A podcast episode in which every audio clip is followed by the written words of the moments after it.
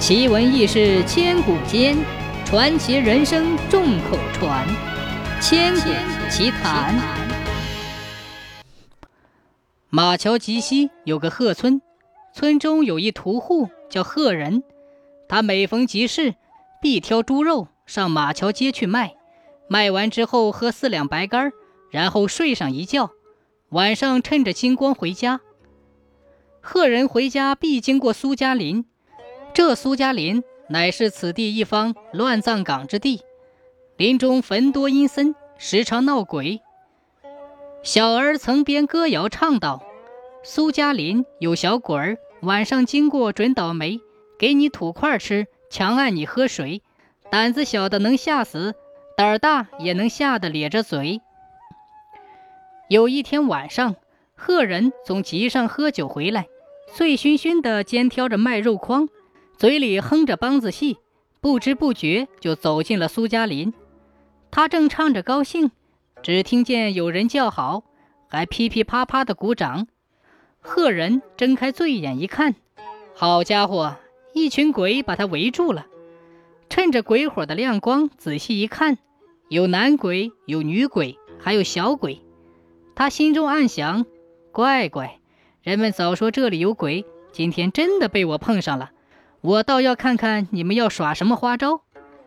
正想着，有一女鬼尖着嗓子叫道：“我在阴间最喜欢听戏，你快唱一段给老娘听听。”贺人有个怪脾气，你要是说好的，叫他怎么都行；你要是对他发号施令，就是亲娘老子他也不理。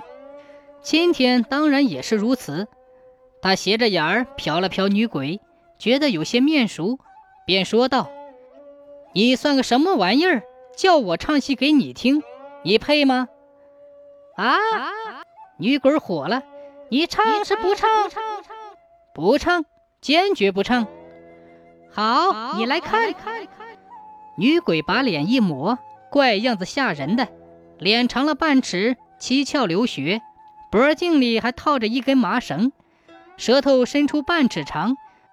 原来是个吊死鬼，贺人见了，心中一惊，他连忙镇静下来，想想这女鬼，对，是前村的刘氏，因为爱听戏，跟个唱坠子戏的勾搭上了，后来被丈夫发现，上吊而死。贺人想，在阳间我都不怕他，死了更不应该怕他了。想到这里，他镇静自若的哈哈一笑，说：“哈哈哈哈，刘氏。”你不要装怪相来吓唬我，我清楚你的老底儿。若敢不守规矩，下次我和判官在一起喝酒时，我准会向他报几句，让判官把你抓起来，轻则罚徭役，重则下油锅，看你还敢不敢变鬼脸来吓唬人。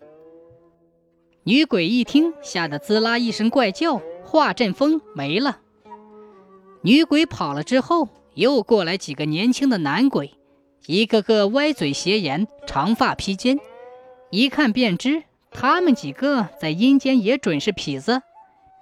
一个瘦长男鬼说：“哥们儿，既然你不愿唱戏，给咱哥几个留点猪肉，让我们也解解馋，行吧？”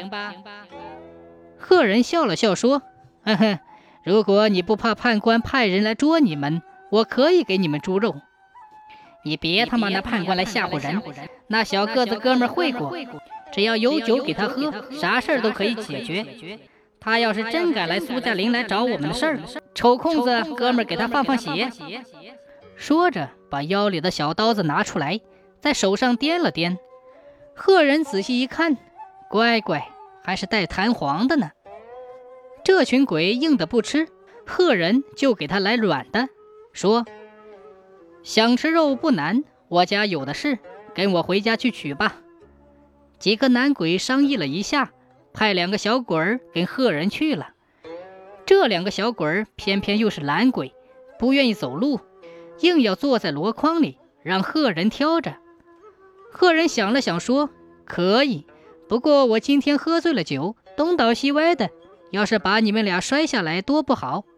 这样吧。”我把你俩绑在筐子上系上，免得摔下来摔着。两个懒鬼说：“行，只要你挑着我们，怎么都行。”于是赫人把两个懒鬼绑在箩筐上，挑起来，摇摇晃晃地朝家里走去。赫人走到村头，惊动了村中的大黄狗、小黑狗，他们一只接一只地狂叫起来。两个懒鬼有些害怕，一起叫赫人把他们放下来。他们情愿不吃肉了，也不肯进村。赫人哪里肯依他们，一溜小跑进了村儿，敲开自家的大门，把鬼挑进灶房内，出去抓了只公鸡，杀了，用鸡血撒向小鬼儿。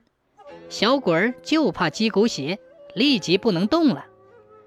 雄鸡报晓，东方发亮。赫人揉着睡眼说：“我倒要看看是些什么东西。”每到天黑，就躲在阴暗角落里吓唬人。他推开灶门一看，两只箩筐里的懒鬼没有了，各自绑着一块腐朽的棺木。赫人笑着说：“哎呀，我只当是个什么可怕的东西，原来就是两块腐朽的木头。这东西也能吓唬人？今天我烧了你们！”他拿起一瓶白酒，把朽木点着，边烧边喝酒。不一会儿，就听见木板滋哒滋哒的响，上面滴出血来。赫人也喝了八成醉，便把血滴到酒碗里，喝起酒来。从那以后，赫人再从苏家林经过，小鬼们见影就跑，边跑边喊：“不好啦！吃鬼的赫人又来啦！”时间一长。“恶人”两字便传开了，传成了恶人。于是，鬼怕恶人的俗语一直流传至今。